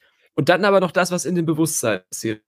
Ein, ein Selektionsvorgang, der abgekoppelt ist von der äh, Gesellschaftssystem, Kommunikations-, Evolutionssache. Und das sch schmeißt er jetzt zusammen mit, inter, mit, der, mit der, also dass sie sich interpenetrieren, dass sie aufeinander zugerichtet sind und sich dadurch befruchten, offensichtlich. Also es ist dann diese, diese zwei Paare der Bis dieser bisexuellen äh, Fortpflanzung dann. Nee, nee, nee, nee. Das der weibliche Teil ist dann, die, ist dann die Wissenschaft. Das ist auch, auch keine gute, kein gutes Analogon zur äh, zweigeschlechtlichen äh, Fortpflanzung, sondern Interpenetration ist im Prinzip eine Form von struktureller Kopplung. Das beschreibt er eben auch, äh, ist ein Begriff, der von Parsons kommt, das beschreibt ja, er ja. auch Bewusstsein äh, und Kommunikation. Und das definiert er hier an der Stelle, dass es eben nichts anderes ist, wie ein System stellt seine Komplexität dem anderen zum Aufbau von dessen Komplexität zur Verfügung. Ja, aber das, das kleine Bewusstsein darf sich an das große Sozialsystem Wissenschaft heften und darf das dann äh, praktisch äh, bereichern durch die, ein, die ideellen Einfälle, die man als Einzelbewusstsein gefunden hat. Also ich nur, nur ähnlich und wechselseitig, ne? Ich würde, ich habe, die ist ja immer zum Nachteil des, des einen Elements dann. ich habe eher das auch so verstanden, dass mal ganz einfach gesagt, so wie ich es gerade denke, dass der Erfolg evolutionärer Veränderung ja eben auch und das Einrichten beispielsweise einer hier bisexuell biologischen äh, Evolution eben auch ein Ergebnis von Evolution ist. Und so versuche ich das zu verstehen, was er hier jetzt über das Wissenschaftssystem mit diesen zwei kleinen Beispielen wirklich überschaubar ausbreitet. Also dass, dass das nicht zufällig so ist, dass das so ist, sondern dass das eben sehr erfolgreich ist, wenn es darum geht, ähm, Variation zu erzeugen. Genau. Und warum, warum das eben noch vor, das hat der Stichweh, das ist ja sein Lebensthema gewesen, das zu zeigen, wie im, innerhalb des 19. Jahrhunderts äh, eben diese Möglichkeit zur Interpenetration dann aufgemacht wurde durch, diese, durch die Restrukturierung der sozialen Systeme. Und dass man eben nicht mehr auf Selbstbefruchtung zurückgreifen muss oder auf Inzest, ja, also katholische ja. Kirche, du musst immer schon Gott gut finden und dem bloß nicht widersprechen, damit du Wissenschaftler sein darfst. Also Wissenschaftler in Anführungszeichen. Oder du musst in einem stillen Kämmerlein äh, dir irgendwelche Mäzene suchen, äh, die dich dann äh, weiter am Leben halten, aber du bist dann eben halt isoliert in deiner Community. Und so, und das hat man, irgendwann hat man das geschafft, das, das umzudrehen. Ja, und gleich kommen wir noch an eine Stelle, ähm, wo du das gerade sagst von der, von der Geschichte, also aus der, aus der Wissenschaftsgeschichte. Ja, ja, ich habe schon mal vor. Mit den empirischen, äh, also ja. dass auf einmal die, äh, was für eine Kraft oder, oder, oder Macht eine Aussage bekommt, wenn ich sage, äh, kann ich zeigen, ist evident. Ja, Fußnote 39 macht das ja deutlich mit der Desinhibierung und Inhibierung und das Einfälle freigeben und, und eben diese, diese schwere, diese immer wieder institutionell gebremste äh, der Datendurchsatz von unten nach oben, also von Student zu Professor, der ist ja aktuell ziemlich gestört äh, an manchen Disziplinen. Ähm, ja, lies es doch kurz vor oder ich lese es vor. Soweit das psychische System beteiligt ist, kann man diesen Vorgang auch als Inhibierung und Desinhibierung darstellen. Normalerweise wird die Äußerung spontaner Einfälle inhibiert und die Blockierung wird nur unter spezifischen Bedingungen wieder aufgehoben. Dies brauchen nicht wissenschaftlich anerkannte Standards methodischer Kontrolle zu sein. Es kann sich auch um ein höchst persönliches Anspruchsniveau in Bezug auf Solidität der Äußerungen, um Angst vor Fehlern, um Angst vor Kritik, die man einstecken muss oder um besondere Sorgfalt in der Prüfung der Konsistenz mit früheren eigenen Äußerungen handeln. Die Unfruchtbarkeit von Wissenschaftlern kann daher zwei verschiedene Ursachen haben. Entweder fällt ihnen nichts ein und sie müssen sich darauf beschränken, anderen mitzuteilen, was sie gerade gelesen haben, oder sie können nicht des inhibieren, das heißt Einfälle freigeben. Der Unterschied dieser beiden Probleme ist eine der Hauptschwierigkeiten bei der Förderung und Selektion des wissenschaftlichen Nachwuchses und führt zu einem hohen Maß an verfehlten Personalentscheidungen. Ja, oder das ist der Niedergang der Surkamp-Kultur. Also das wird jetzt auch immer, immer, wieder beklagt, meistens so von kurz vor der Emeritierung stehenden Professoren, die immer sagen, ja, Leute, die früher groß waren, die würde man heute nicht mal mehr auf dem DFG-Forschungsberichtsbogen auf, aufführen, weil die haben ja viel zu wenig publiziert und die sind viel zu idiosynkratisch. Und das sind, das sind praktisch arkane Mythen, die die da transportieren, aber nichts, nichts Anschlussfähiges. Äh, und dann, aber das ist, der hängt ja genau damit zusammen, dass, es, dass eben diese zwei Extreme aufeinanderstoßen. Ja, aber, aber weiter im, im, im Text kommt dann noch eine Stelle, ähm, die, ja. also die lese ich mal kurz vor. Das heißt, dass das Bewusstsein des Wissenschaftlers im Hinblick auf wissenschaftliche Kommunikation wie eine Zufallssortiermaschine funktioniert. Also da muss man sich doch fragen, was, was soll das? Also äh, erstens mit seinem komischen Zufallsbegriff und jetzt führt er auch noch den mathematischen Begriff des Sortierens ein ja, und ja. Maschinenbegriff. Und wenn, wenn du diesen Satz jetzt zum Beispiel einem dem Wissenschaftler Daniel Pascal Zorn als Philosophen, als äh, Philosophen, Komparatisten, Wissenschaftler vorlegst, der würde dir einen Vogel zeigen, der würde dir erklären, nee, nee, nee, das sind reflexive Strukturen des Bewusstseins, es ist zwingend logisch, dass das so ist und das ist, ich bin keine Zufallssortiermaschine. Also ja, man kann ja schon fragen bei 70.000 Tweets, ob da nicht einfach auch ganz viele Fehltreffer mit dabei waren. Also dass, dass die, dass die Maschinerie, dass die, die, die Logik der Plattform ihn dazu zwingt, immer wieder dieselben äh, alten Kamellen zu erzählen, die dann aber in, also das, die sind in sich zwar vielleicht reflexiv fein gearbeitet, aber in der Redundanz, in der er das immer wieder anführt, äh, vielleicht ja nicht. also gibt es, äh, gibt es andere ja, Kriterien. Also, aber was er machen will, er will ja irgendwie stark machen, dass er sagt, ja, es mag sein, dass das Bewusstsein des Wissenschaftlers äh, immer mal wieder verschiedene Einfälle hat, die er als zufällig markiert und der Wissenschaftler weiß schon ganz genau, okay, das könnte jetzt eine sinnvolle Anregung sein, die, die kann für meine Theorie was taugen oder er sagt ja, nee, das ist Quatsch, das lasse ich gleich weg. Ne? Also das will er damit beschreiben, aber das als Zufallssortiermaschine begrifflich ja. zu fassen, ah, ich weiß nicht. Ja, nimm es als Metapher. Ja, aber wieder, äh, das, ist, das ist, ja, ist ja nicht dafür da, Metaphern bereitzustellen. Das ist ja was für Künstler dann. Die, die können ja, dann, ja, ich weiß. Das ist ja Parallelpoesie schon im Entstehen. Das hat er ja gesagt gerade. Bitte äh, nicht andere nicht notiert oder wieder vergisst. Man, wir, wir, haben ja Luhmann schon mal gewünscht, dass er mehr vergessen hätte, was er alles aufgeschrieben hätte. Und eben nicht diese wahnsinnige Technik, dass er einfach, wenn er sich irgendwie geirrt hat, dass er dazu schreibt, ich habe mich geirrt, anstatt einfach den Zettel rauszuschmeißen. Ähm, ja, und dann kommt die Polemik gegen die ganze Wichtigtuerei, die er da meint zu beobachten. Ne, die unerlässliche Beteiligung mit hier Genien, Geistesheroen und so weiter und so weiter ist eine sehr polemische. Äh, nee, das ist aber, das, man sieht das, ja, aber das, das ist eine, eine, genau, eine Konstruktionshilfe für manche Fächer. Manche Fächer äh, laufen nur über diese Linien. Also in der Psychologie, freudianisch oder jungianisch, ist dann immer noch die Hauptbifurkation und danach können, dich, können sich die, die Karrierepfade praktisch dann so ausmändeln. Naja, aber was er, was er hier wieder machen will und was er machen muss, das ist eben praktisch das Genie, also die Figur des Genies zu dekonstruieren und zu sagen, nee, es gibt keine besonders tollen Einzelwissenschaftlerbewusstseine, die das Wissenschaftssystem nachhaltig geprägt haben, sondern das dieser Zufall wäre so oder so irgendwann in jedem anderen passiert. Und das ist schon, ja, das ist einfach unplausibel. Also da, da gehen ja, aber ich, die aber, meisten aber, aber, in der Wissenschaft nicht mit. Die sagen einfach, ja, nee. Es gibt ganz bestimmt cleverere und dümmere. Ne? Ich glaube, äh, äh, das wird auch, also das kann man nicht sinnhaft bestreiten, ja. Und und äh, es geht nur, also selber gebe ich mir beispielsweise Mühe, wenn ich jetzt von, von solchen Texten mit anderen spreche oder an anderen Orten spreche, nicht immer zu sagen Luhmann, Luhmann, Luhmann, Luhmann, sondern zu sagen, mit der Systemtheorie gesagt oder ja, äh, systemtheoretisch betrachtet, um da wegzukommen, ja, weil es geht eben nicht immer um den Luhmann, sondern es geht ja um, was fange ich nee, mit geht, dem wenn an? du sprichst, geht es um dich erstmal und um also, das, was also, du daraus ziehen kannst. Und, und, vor allen Dingen für, für uns ist Luhmann Thema. Wir reden nicht über Peter Fuchs, wir reden nicht über andere Systemtheoretiker, wir lesen Luhmann und reden mhm. über ihn, auch über seine persönlichen Sachen. Äh, also man kann schon das Thema eines Wissenschaftlers so haben. Ne? Aber, aber ja, mir geht es an der Stelle eben zu weit, dass man, dass man das so dass man diese individuellen Bewusstseine so nun völlig rausrechnet und sagt, das sind nur Zuschreibungen anderer.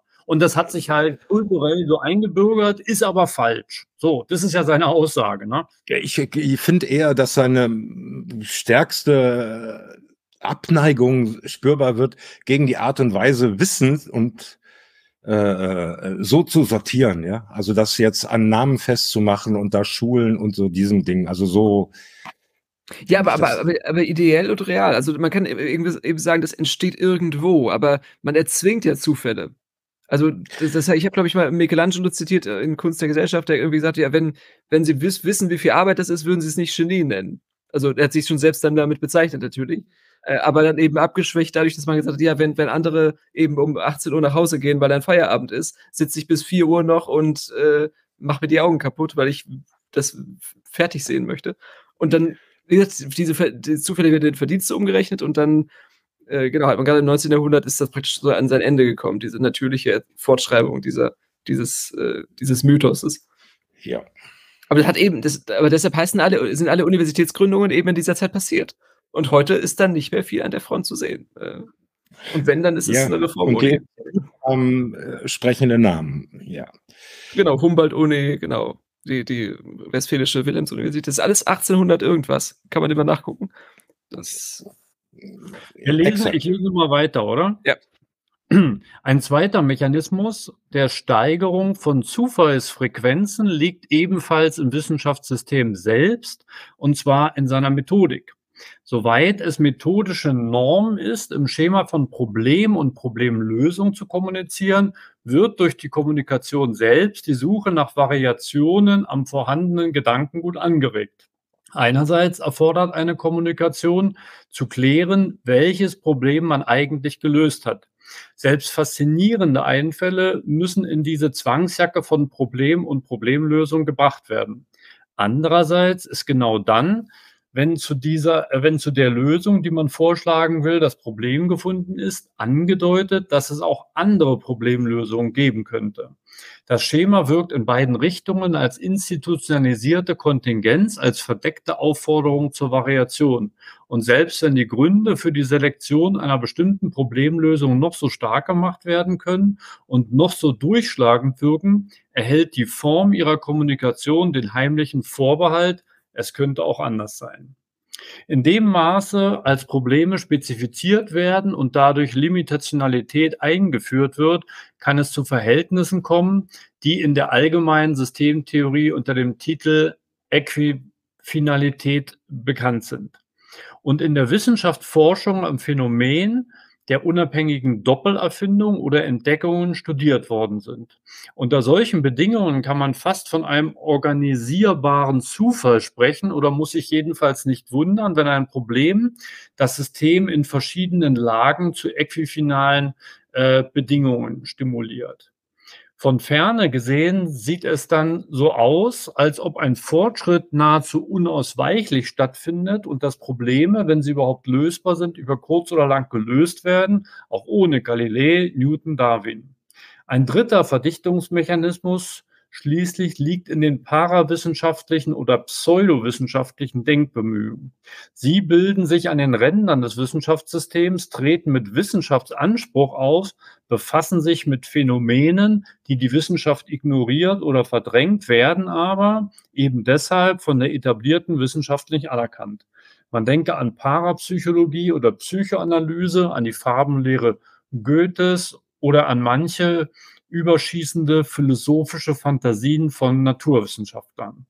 Man findet in diesem Kommunikationsbereich mit den etwas, was durch den Kampf um Anerkennung schon mehr Struktur hat als beliebige Wahrnehmungs- und Denkvorgänge im Einzelbewusstsein. Und die in solchen Randzonen gepflegte Aufmerksamkeit für Anomalien und für Phänomene, die aus strukturellen Gründen in der Wissenschaft unbeachtet bleiben, erhält bereits eine Vorselektion für eine entsprechend scharfe Ja-Nein-Unterscheidung im Wissenschaftsbetrieb. Dass solche Anregungen die Chance haben, ernst genommen zu werden, setzt allerdings ihre Etablierung als eine wie immer unkonventionelle Seitenlinie innerhalb der Wissenschaft voraus. Gleichsam als eine undichte Stelle für die Rekrutierung ungewöhnlicher Forschungsinteressen. Betrachtet man nun diese drei Variationsbeschleuniger, nämlich Interpenetration, Problemorientierung, Parawissenschaft genauer, dann sieht man, dass in all diesen Fällen die Ausdifferenzierung eines Funktionssystems für Wissenschaft vorausgesetzt ist. Die verdichtete Interpenetration setzt Sozialisation als Wissenschaftler voraus. Die psychischen Mechanismen der Selbstkontrolle entwickeln sich, wenn nicht anders, wenn nicht als Internalisierung von wissenschaftlichen Standards, so doch parasitär in der Teilnahme an wissenschaftlicher Kommunikation. Ohne Wissenschaft keine Wissenschaftler. Erst recht gilt diese Voraussetzung von Wissenschaft für die Institutionalisierung eines Problemschemas mit seiner impliziten Aufforderung zur Variation und dasselbe lässt sich sagen für die Überwachung der Wissenschaft aus der Position des Nicht-Anerkanntseins heraus. Dieser Befund legt die Hypothese nahe, dass die wissenschaftliche Evolution sich der Wissenschaft selbst verdankt. Die Häufung von Variationen und das Thema der Innovation, die die moderne Wissenschaft auszeichnen, sind nur unter der Voraussetzung des Systems möglich, das sich selbst der Evolution verdankt. Vielleicht mal bis hier. Ja, sonst der nächste Satz, der passt eigentlich noch, der, der, der bringt wieder Okay, in der abstrakten Formulierung liegt mithin auch hier ein Zirkel vor. wie im Übrigen ganz generell zum Problem der Evolution, der Bedingungen für Evolution. Dieser Zirkel lässt sich jedoch auf, wenn man den Zeitlauf Ablauf mit, mit in Betracht zieht und die Rekursivität von Evolution berücksichtigt. Evolution ist so gesehen ein Prozess der Abweichungsverstärkung, der auf seinen eigenen Resultaten aufbaut und sich dadurch beschleunigt, sofern die Ergebnisse der Evolution zur Separierung der Mechanismen für Variation und Selektion beitragen. Dies erklärt auch ganz gut, dass die Evolution vor wissenschaftlichen Wissens wenig Zufallsspielraum zur Verfügung hat und folglich langsam läuft. Die Verschriftlichung von anspruchsvoller Wissenschaftskommunikation trägt dann bereits zur Ausdifferenzierung und damit zu steigender Zufallssensibilität bei. Das moderne Tempo struktureller Änderungen wird jedoch erst erreicht, seitdem es Buchdruck gibt und im Anschluss daran an ein System funktionsspezifischer Kommunikation für wissenschaftliche Forschung ausdifferenziert wird. Erst dieses ausdifferenzierte System legitimiert die Kommunikation jeder Negation akzeptierter Wahrheiten, sofern sie nur mit Problembezug und Anfangsplausibilität ausgestattet wird. Etwa gleichzeitig beginnt in der Religion wie in der Wissenschaft die Ablehnung fanatischer, enthusiastischer Kommunikation, die private Intuition und die Überzeugungsstärke für ausreichend halten, um Aufmerksamkeit und Folgebereitschaft beanspruchen zu können. Freilich haben Religion und Wissenschaft für die Ablehnung verschiedene, ja entgegengesetzte Gründe. Die Religion schützt damit ihre Dogmatik, die Wissenschaft die Freigabe der Negation mit Rückbindung an ihre eigene Funktion. Ja, und das, also das war jetzt sehr viel auf einmal, aber ich möchte gleich Ja, der Satz hat dann doch alles nachgezogen, ja. Ja, ich würde äh, das auf den letzten Punkt jetzt mal eingehen.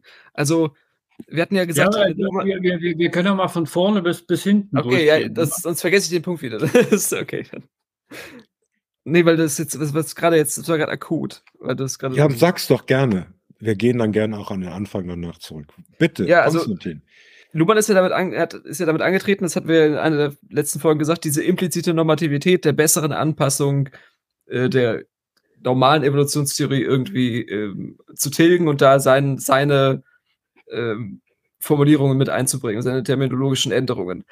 Aber ja. bessere Anpassung jetzt einfach zu übersetzen mit Häufung und Tempovorteilen, ja, also als ob der Buchdruck für die Qualität der Gedankenauslese gesorgt hat. Ja, stimmt schon, aber die Gedanken selber wurden nicht durch den Buchdruck irgendwie mitdefiniert. Also da, da macht der Medium is the message, ist da, ist, ist, das ist ja davon entkoppelt wiederum. Das sagt, da hat er selber gerade gesagt, die Kommunikationsstrukturen und die Bewusstseinsstrukturen sind ja mit der, zwar koordiniert, interpenetrativ, aber sie, sie wirken nicht aufeinander so, als ob man dadurch jetzt einen, einen Mechanismus erklären könnte, der, der Luhmann darüber bescheiden ließe, ob jetzt äh, Häufung und Tempo von, von Innovationen irgendwas mit, der, mit ihrer Qualität zu tun hat oder mit, ihrer Bess mit ihrem Besserungspotenzial oder irgendwas damit.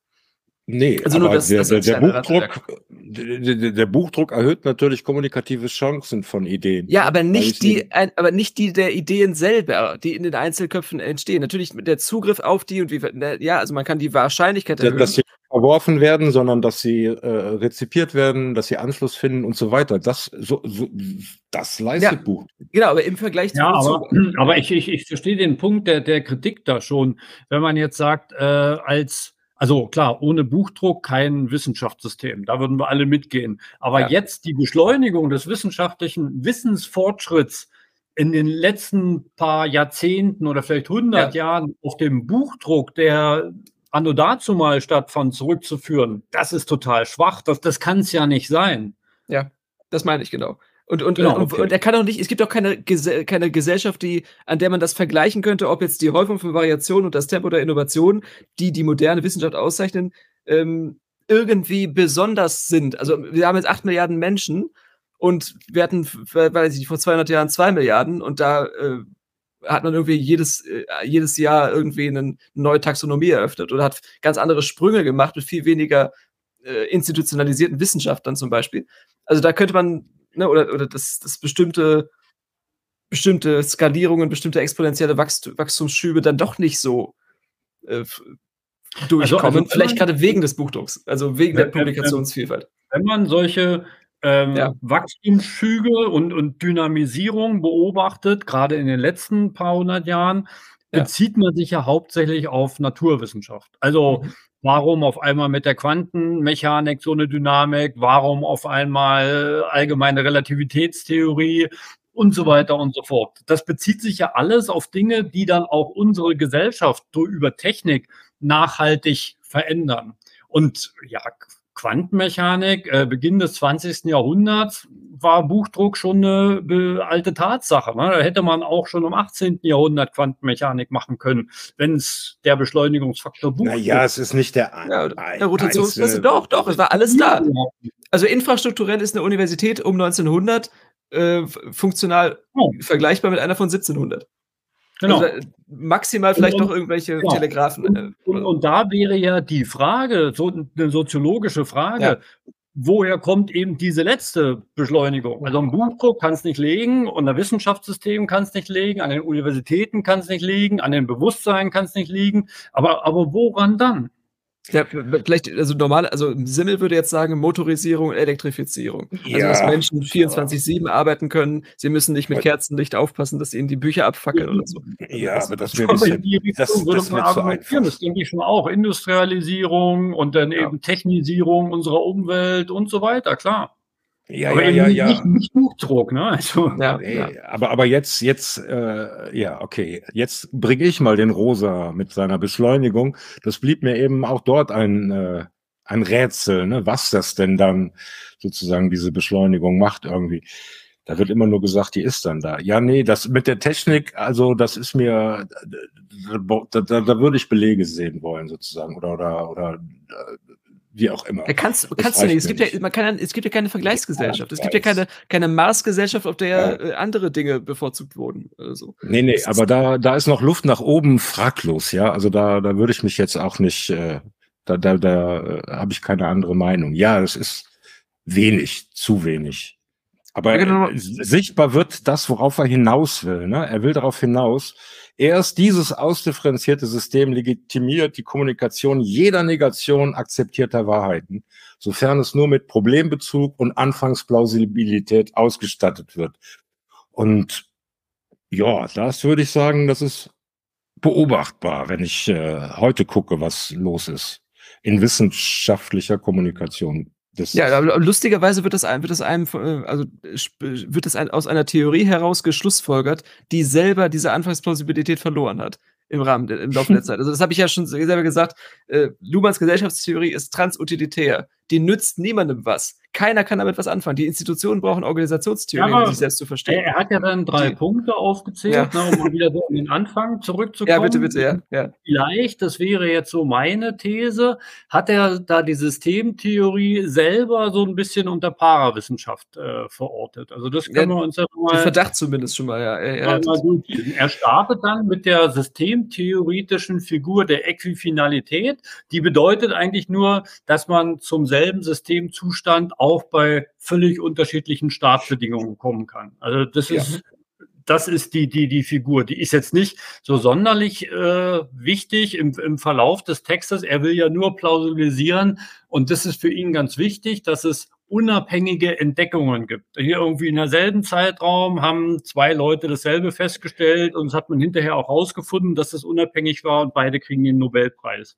Ähm, da sagt er, ja, das deutet ja schon mehr darauf hin, dass es nicht von diesen Einzelbewusstsein abhängig sein kann, sondern dass das irgendwie in der bisherigen Wissenschaftssystemstruktur lag, dass man da irgendwann mal drauf kommen müsste. Und es ist ja auch total plausibel, dass das so ist. Ne? Es ja, Fusions Dinge Fusionsreaktor war das ja genauso. Dass, äh, in Ost und West haben die ja äh, jeweils unterschiedlich auch in diesen Thermalstellaratoren gearbeitet und an und diesen ganzen Tokamaks und so. Und dann haben sie, äh, der Vorhang ging plötzlich auf und hat man gesehen, ach, wir haben ja dasselbe gemacht. Jetzt können wir uns die Forschungskosten sparen und zusammenlegen. Weil die dieselben Dunkelstellen gesehen haben in der Forschungslandschaft. Ja, aber, aber dieser, dieser dritte Verdichtungsmechanismus, da sagt ja. er eben, das ist parawissenschaftlich. Und das ist doch nun völlig unplausibel. Also das kann sich doch maximal auf Geisteswissenschaften beziehen.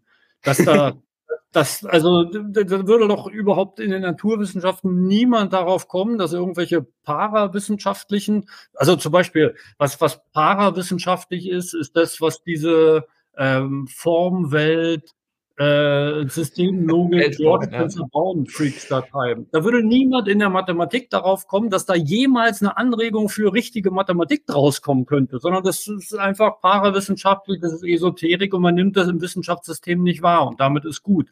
Also ich, ich verstehe nicht, wie, wieso er sagen kann, dass ein Beschleunigungsmechanismus für das Wissenschaftssystem aus der Parawissenschaft kommen soll.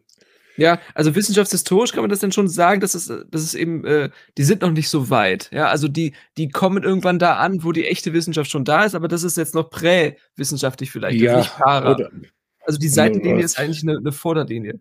Es, es, muss noch inkludiert werden. Aber jetzt beim, bei meinem Zuhören hier und wenn wir sprechen, würde ich dann noch die, die These dann äh, reinwerfen wollen, dass die zunehmende Ausdifferenzierung des Wissenschaftssystems auch zu einer Beschleunigung führen kann. Ja, Moment. Moment, Weil Moment, Moment. Die es, gibt keine, es gibt keine zunehmende Ausdifferenzierung. Entweder ja, doch, immer mehr. Oder nicht. Ja, das ist okay. kein gradueller Begriff. Ja, okay, dann äh, habe ich da Unsinn geredet, aber ihr wisst, was ich meine. Dass umso mehr Disziplinen, umso mehr Subdisziplinen, äh, da wieder Unterinstitute, die Spezialfragen nachgehen, erhöht sich einfach deutlich die Anzahl der äh, ja, Zusammenhänge, ja. Also, Problemlösung. Also, Pro es ist ja auch Luhmanns Position, und das dass allein aus dem laufenden Betrieb der Wissenschaft, des Wissenschaftssystems, aus dieser Selbstreferenz sich auch gleichzeitig die Beschleunigung ergibt. Also das ist die, je, äh, die These, je, je mehr Wissenschaft es gibt, um, umso schneller geht auch weitere Wissenschaft. Und das ja. ist ja jetzt nicht ganz unplausibel. Ja, ja aber Befund Problem legt die, die Hypothese nahe, dass die wissenschaftliche Evolution sich der Wissenschaft selbst verdankt, ja. Genau. Aber die Probleme Güte ist damit eben noch außen vor gelassen. Das war ja mein Punkt, dass man nicht einfach nur sagen kann, ja, nur weil jetzt irgendein Unterinstitut eine Spezialfrage bearbeitet, heißt es, dass das, jetzt, dass das irgendwie Spitzenforschung ist und die Qualität der Gesamtforschung damit äh, erhöht. Oder, oder man sich einfach nur, nur einfach sein, sein, sein Nest baut innerhalb des, des, äh, der Institution, damit man in Ruhe gelassen wird. Ja, aber dieses, diese, ja. diese Farbenlehre Goethes, das ist ja, ja. natürlich ein Wissenschaftler, aber er könnte auch den Chemismus von Hegel aufzählen oder den Alchemismus von äh, Newton, das wäre alles dasselbe, aber, aber die haben das Wissenschaftssystem und die, die wissenschaftliche Erkenntnis nicht, nicht, nicht beschleunigt, sondern das waren auch soziale Phänomene, die irgendwie am Rand des Wissenschaftssystems stattfanden, die auch da waren. Und wie ja. er sagt, dass sich das hauptsächlich aus Reputationskontrolle ergibt, das ist ja auch plausibel. Ja, und Goethe hat ja die Farbenlehre für seine Kunst entwickelt. Das war ja ein, ein Umzu mit, dem, mit der Problemlösung, äh, ich möchte bessere Literatur schreiben können. Und wenn ich dafür irgendeine, irgendeine pseudowissenschaftliche Sache zusammenschreibe, ist es egal für mich jetzt. Für Germanisten, die würden ja wieder sagen, oh, das ist ein wichtiger Einfluss gewesen für Schelling und für Herder und für Humboldt vielleicht noch. Aber auch dann verläuft sich das ja im, im, im, in der Reibungsenergie der Evolution dann. Also dann, selbst dann ist es ja noch nicht mal ein Einzelbeitrag, der irgendwie zur Disziplinbegründung geholfen hätte. Sondern es ging dann, geht dann ein in eine Gesamtlinie oder in eine andere Abzweigung. Ja, aber hier zu dem Tempo nochmal. Ähm, Evolution ist so gesehen ein Prozess der Abweichungsverstärkung, der auf seinen eigenen Resultaten aufbaut und sich dadurch beschleunigt, sofern die Ergebnisse der Evolution zur Separierung der Mechanismen für Variation und Selektion beitragen. Ja, das ist das Entscheidende. Also das, das, wir hatten ja gerade Relativitätstheorie, hat der andere kurz, kurz mal angerissen, dass, dass die leider wie so ein, wie so ein großer Steinklotz auf der, auf, auf der eigenen Theorie Weiterentwicklung liegt. Also das, die Raumzeit ist, ist das letzte Wort der, der klassischen Theoriebildung und man muss erstmal dann wieder ein neues, neuen Variationsmechanismus finden, der das wieder aufbricht. Naja, vor allen Dingen muss man sich die, diese Behauptung, die ihr da macht, die muss ja. man sich mal im Detail anschauen. Ja. Ne? Also im Anfang des, des ja. 20. Jahrhunderts hat sich die Physik und der Wissens, Wissensgewinn dramatisch beschleunigt. War irgendwie total fruchtbare paar zig Jahrzehnte und seit ein paar Jahrzehnten spricht man von einer Krise der Physik, der Teilchenphysik, weil man einfach irgendwie nicht mehr, nicht mehr weiterkommt. Das ist ja genau das Gegenteil von Luhmanns These. Äh, die These müsste ja sein, je mehr es diese Wissenschaft gibt, umso schneller wird auch der Fortschritt, aber das ist in der Physik nicht beobachtbar. Woran könnte das liegen? Ja, dass man eben nicht also Luhmann sagt ja, dass die Separierung der Mechanismen nicht mehr gelingt. Man weiß nicht mehr, variiert hier jemand eine Grundidee? Ist er jetzt in der Experimentalphase seiner Gedankenentwicklung oder ist das schon eine, eine Selektion aus äh, eigenen Befunden? Nee, nee. Der, der, der Punkt ist ja nicht, dass, den, dass niemand mehr was einfällt. Es gibt ja nee, ganz nee, viele nee. Sachen, die produziert werden in, in Sachen Theorien, aber die, die werden eben alle nicht, die können eben im Wissenschaftssystem alle nicht begründet werden mit Experimenten ja. und man kommt deswegen nicht weiter. Also verrückte Ideen gibt es in der Wissenschaft, also gerade in der Physik, äh, noch und nöcher. Und gerade diese Sabine Hossenfelder mit, mit ihrem mhm. äh, Programm markiert das ja auch, dass sie sagt, ja, all das, was diese Stringtheorie-Aktivisten da machen äh, und, und, und diese Evolution des Universums irgendwie fortschreiben, das ist eigentlich keine Wissenschaft mehr, weil sie keine Möglichkeit haben, das jemals zu überprüfen. Ja. So, an, an Ideen und Anregungen, das mangelt überhaupt nicht.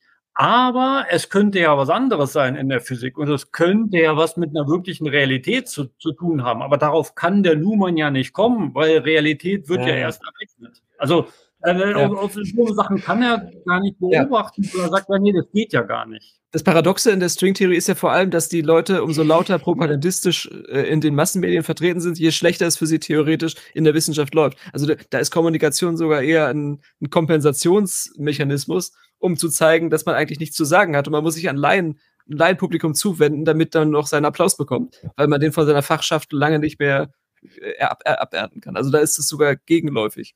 Der, der Evolutionsforscher, der mit Darwin zusammen die biologische Evolutionstheorie aufgestellt haben, der Wallace, der ja. war, der hat sich zur selben Zeit lebend wie Darwin, der musste sich als Vortragsredner finanzieren. Der war ja. also nicht reich geboren wie Darwin, sondern war ein Vortragsredner. Und der hat geschrieben, immer wenn ich über Esoterik spreche, habe ich volle äh, Seele und kann mich refinanzieren. Und wenn ich über meine biologische Evolutionsforschung spreche, spreche ich vor einer leeren Halle. Also der, schon, schon damals war das so, dass man eben in, in so einer medialen Kommunikation mit Esoterik viel mehr anrichten kann, als mit wirklich harten und, äh, ja. mit, mit harter Wissenschaft und sogar noch verstärkend in einer Gesellschaft, die eben, äh, so weit äh, gewachsen ist wie die unsrige, dass man eben dann äh, die enthusiastischen Kommunikationen, die privaten Intuitionen einfach dann hemmungslos verstärkt über die Massenmedien, dass man, dass man den Leuten einfach dann Zucker gibt. Man gibt den Affen Zucker, anstatt ihm zu widersprechen,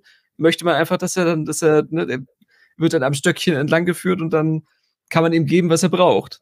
Ne? Also das, das Publikum weiß nicht, was es will, bevor es sieht, was es bekommt. Und wenn man da einfach auf den Knopf drückt und dann sagt, okay, ihr, ihr wollt betrogen werden, dann machen wir das für euch, dann, dann landet man vielleicht in solchen Sackgassen. Also ja, das, das erklärt nicht alles, aber erklärt ein bisschen was. In die Realität der, der Massenmedien. Ne? Das ist eben nur medial zu erklären, also nur mit dem System Massenmedien heraus zu erklären, dass das so ist. Und das ist so, ja. Und das ist natürlich ein ein Paradoxon, an, an, an, an, äh, ein Widerspruch, dass gerade in so einer wissenschaftlich aufgeklärten Zeit wie heute sich eben alternative Fakten einfach doch wieder durchzusetzen scheinen, sozial. Ja, weil man sich schämt, weil man, weil man den Anschluss verloren hat an den Gesamtdiskurs. Das dann möchte man wenigstens ja, noch in seiner politische Interessen hat, ja. äh, was auch immer, ne? ja. Konstantin, du bist dran. Drittes Abschnitt. Die evolutionäre Variation des Wissens erfolgt durch Reizungen mit undurchschaubarer Komplexität. Dadurch, dass dem Bewusstsein eines Beteiligten etwas einfällt und dieser für das Wissenschaftssystem zufällige Einfall, jetzt macht er den Wortwitz auch mal mit, äh, in passabler Form kommuniziert wird. Die Kommunikation kann gesprächsweise erfolgen und schon dabei erstickt werden. Sie wird normalerweise aber einen Editorial Process durchlaufen, in dem erste Selektionen bereits zugreifen. In der Vorbereitung einer Publikation muss die Ausgangsirritation in das rekursive Netzwerk der wissenschaftlichen Kommunikation eingefügt und dadurch diskutiert, nee, diszipliniert werden. Es entsteht ein Paper, ein Aufsatz, ein Diskussionsbeitrag zu Kongressakten. die Variation muss, um sich der Selektion auszusetzen, publiziert werden, denn erst dadurch wird sie sozial existent. Und erst dadurch entsteht eine Selektionschance. Das System kann beim alten Wissen bleiben, und das ist zunächst wohl immer wahrscheinlich, oder die neue Idee aufgreifen. Nicht selten wird das hier anstehende Thema mit Hilfe der Unterscheidung von Kreativität und Widerstand behandelt. Das ist jedoch unangemessen, denn so bringt man schon durch die Terminologie zum Ausdruck, dass Kreativität gut und Widerstand schlecht sei, auch wenn man dann zugestehen muss, dass das Gegenteil gelegentlich ebenfalls zutrifft. Demgegenüber bezeichnet der Terminus evolutionäre Selektion keine Präferenz für oder gegen die Selektion des Neuen, sondern nur die Tatsache, dass die eine bzw. andere Präferenz praktiziert wird. Es geht dabei also nur um den bewertungsneutral neutral erfassten Vorgang der Bewertung. Selektion ist eine Beobachtung der strukturellen Relevanz einer Variation unter dem Gesichtspunkt ihres Vorzugswertes. Sie vergleicht unter methodischer und theoretischer Anleitung das vorhandene Wissen mit einer neuen Möglichkeit. Nur aus einem solchen Anlass stellt sich überhaupt die Wahrheitsfrage als ein unterscheidbares Problem, denn ohne den Anstoß der Variation würde es ja genügen, beim bewährten Wissen zu bleiben, ohne dessen Wahrheit oder Unwahrheit zu problematisieren. Differenzierung von Variation und Selektion generiert überhaupt erst das, was wir in Kapitel 4 als binären Code des symbolisch generalisierten Mediums Wahrheit beschrieben haben.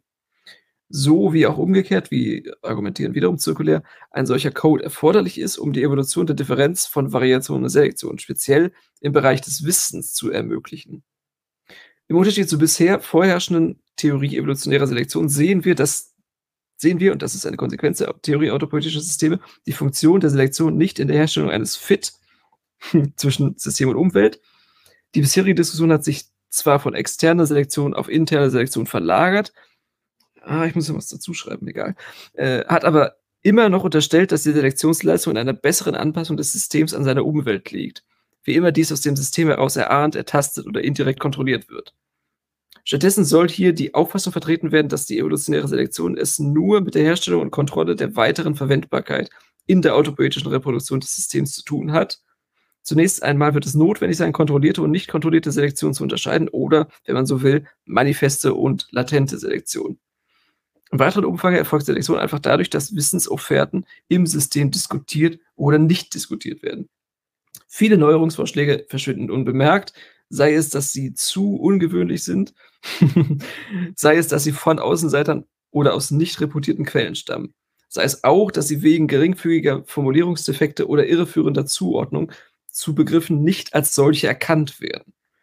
Die erste Schwelle der Selektion liegt mithin in der Wiederholung bzw. Nichtwiederholung der Sinnofferte in der Autopoiesis weiterer Kommunikation.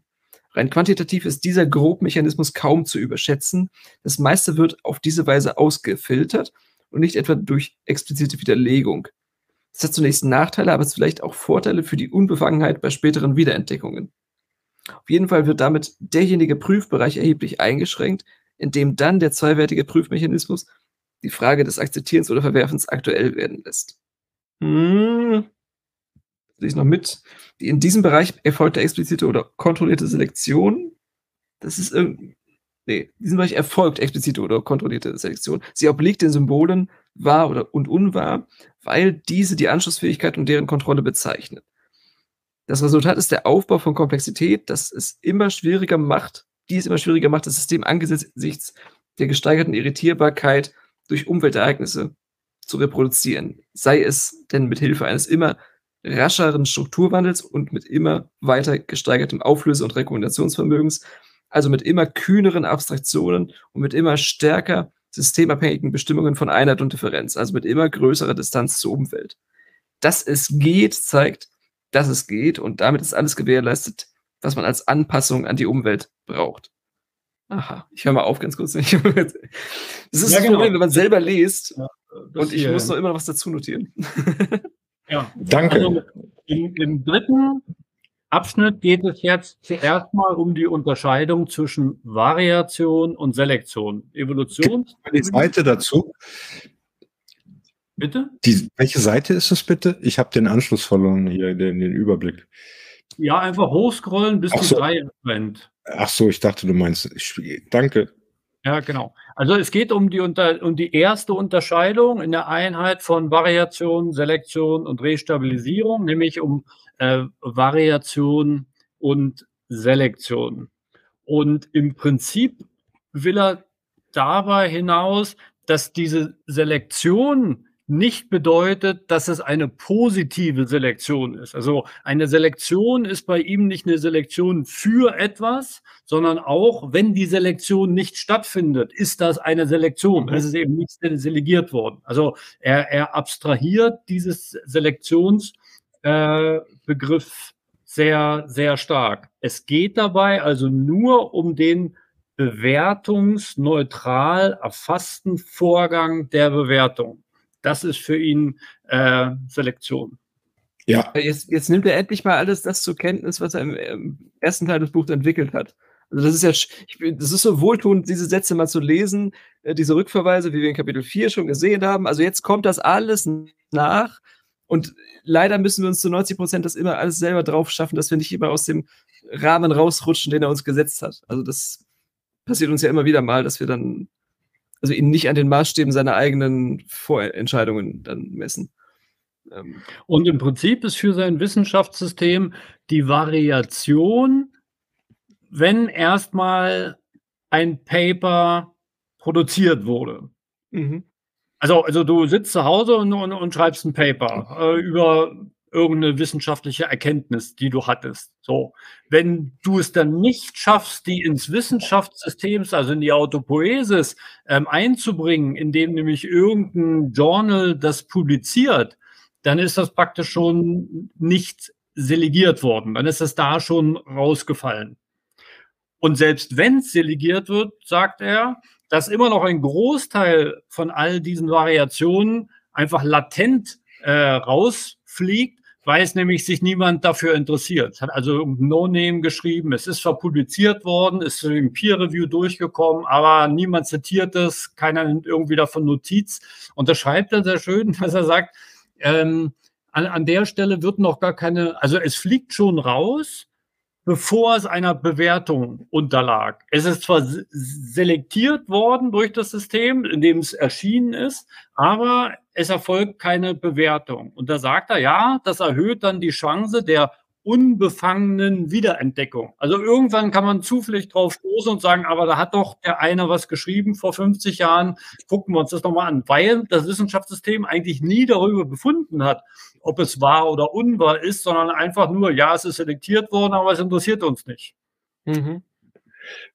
Ja, mithin ist das eine, bleibt die Tür offen für eine zweite Chance, weil es eben nicht widerlegt worden ist, sondern einfach verworfen. Genau. Ja, aber das macht ja diese zwei, das wollte ich noch sagen. Also das ist, das ist ja genau das mit diesem Zwei-Wege-Kanal, dass er diese Wissensevolution und die Ideenevolution der Einzelpaperschreiber, dass er die irgendwie von, getrennt voneinander wahrnimmt und das, dass das Zusammenwirken dann erst den, den, diesen Drift, den Mutationsdrift erzeugt und die Sinnofferten, genau, und die Wissensofferten von, strukturell voneinander getrennt sind. Also es, es ja, kann sein, dass die, dass die Nobelpreise schon irgendwo in den Schubladen liegen, ähm, aber sie wurden nicht durchge, durchgereicht bis an die Spitze der Pyramide. Ähm. Ja, als, als André das gerade gesagt hat, habe ich dran gedacht, an die ganzen äh, Hilfswege, die es dann gibt. Ne? Ich nehme an irgendeiner Tagung teil und dann gibt es nachher einen Reader von der Tagung und dann ist es wenigstens einmal gedruckt. Und, nee, nee, man muss einen ja. Skandal produzieren. Ja, ja, ja, aber ich wollte ja man nur... muss mit einem großen Knall anfangen. Also das hat der Luhmann selber gemacht. Da hat sich Habermas, äh, der damals der, der bekannteste Gesellschaftstheoretiker war, hat er sich vor die Brust genommen und hat mit dem ein Doppelband veröffentlicht. Und Habermas war so sauer darauf, dass er den nicht auf Englisch übersetzen lassen wollte. Hast du, hast du schon gesagt, ja. Und, und das, ja, das aber das meine ich ja. Das ist, seine, das ist eben aber nicht. Man muss, aber es, man, man, man, man, muss es ja nicht jetzt Weltmeister werden wollen. Ich will damit ja nur auf den Alltag Hä? hinaus. Der Alltag in der, in der, in der an, an Hochschulen oder, oder im Wissenschaftssystem jetzt hier, der, der, der ist ja genau so. Ne? Also du hast eine kleine Frage, die beantwortest du mehr. Ja, dann bist du kein Wissenschaftler. Entschuldigung, aber ja, doch, Entschuldigung, dann schreibe ich dazu ein Paper. Manche Fragen interessieren plötzlich alle. Ne? Was weiß ich, äh, äh, KI und, und, und, und, und andere Intelligenzen. Und es ist nur ein Paper. Also deswegen würde ich die Ideen, die dir so wichtig sind, Konstantin, davon, von, von dieser dieser Fließband-Paper-Produktion trennen wollen, auch. Ja, das ist keine Wissenschaft, tut mir leid, aber das, äh, ist, ist, Wissenschaftler ist man mit Erkenntnisdurchbrüchen, die die Disziplin zumindest so weit bewegen, dass man sich, dass man selber das Gefühl hat, von der Stelle zu kommen oder irgendwo äh, die Selektionschance äh, erhöht und dann auch etwas, etwas der Gesellschaft zurückgeben möchte, zum Beispiel. Ja, dass das Wissenschaftssystem eben im Konzert aller anderen Funktionssysteme besteht und nicht einfach nur Fließband für sich selbst macht.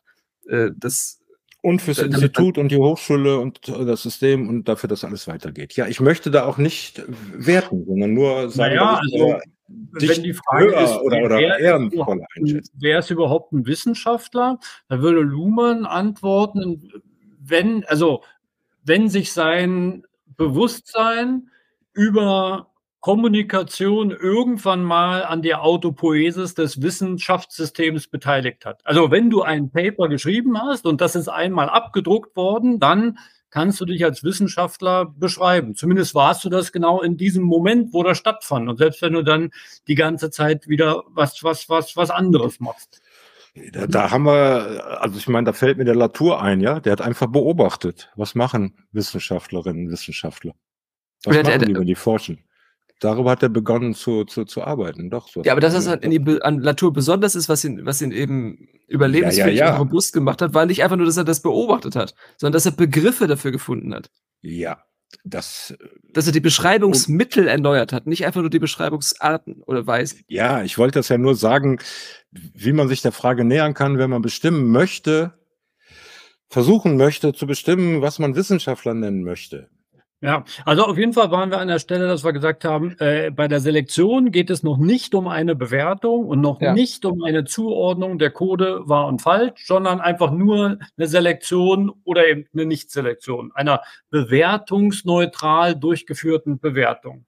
Und an der Stelle an, an der Stelle äh, grenzt er sich dann wieder von der biologischen Evolutionstheorie ab. Und das, das ist immer ein bisschen hölzern, wenn er das macht, finde ich. Er schreibt, im Unterschied zur bisher vorherrschenden Theorie evolutionärer Selektion sehen wir, und das ist eine Konsequenz der Theorie autopoetischer Systeme, die Funktion der Selektion nicht in der Herstellung eines Fit zwischen System und Umwelt. Also der, der, der, Begriff der, der, der biologischen Evolutionstheorie, der, der ganze Witz der biologischen Evolutionstheorie ist die Natural Selection. Das ist die Selektion aus der Umwelt, aber eben in der Phylogenese und nicht wie, wie, wie im Luhmannschen Fall jetzt in der Ontogenese eines Systems. Aber, aber an der Stelle versucht er sich immer wieder abzugrenzen, dass es für seine Evolutionstheorie eben nicht auf die Umwelt abkommt, sondern nur auf die Strukturen des Systems. Ja, das mit diesem Vorzugswert. Ja, also wir hatten das ja beim Kapitel 2 zum Wissensbegriff, äh, dass, dass äh, dann allein dieser, diese, diese Priorisierung entscheidet. Also ist das etwas, ist das bekannt oder unbekannt? Und dann kann man das praktisch, während man ein Paper liest, kann man eben sehen, aha, das ist ein Gedanke, den gab es vor 15 Jahren schon mal so ähnlich, hat er nur umformuliert und hat eigentlich nur das gelesen, also reproduziert, was er gelesen hat. Es gibt keinen neuen Gedanken, der nicht äh, den man nicht vorordnen müsste, den man nicht priorisieren müsste. Also als neue Erstunterscheidung zum Beispiel oder als neue Einheit einer bestehenden Differenz. So, und, wenn, und das kann man eben, genau, das, das, das, das sieht ähnlich aus von außen, aber das folgt eben diesen autopoetischen Prinzipien, die er dann immer wieder ran, anführen muss. Weil ja, er eben Raum und. Mir, das, das, das, das, was du beschreibst, das würde ja schon bei, bei, der, bei der Selektion rausfallen. Also in, in Peer-Review-Journalen, wenn da nichts Originelles drin ist. Die Originalität wird bewertet. Wenn da nichts drin ist und man sagt, ja, okay, der hat viel gelesen und schreibt das jetzt nochmal schön zusammen, dann würde ja. man sagen, ja, kein Grund, das jetzt erscheinen zu lassen. So.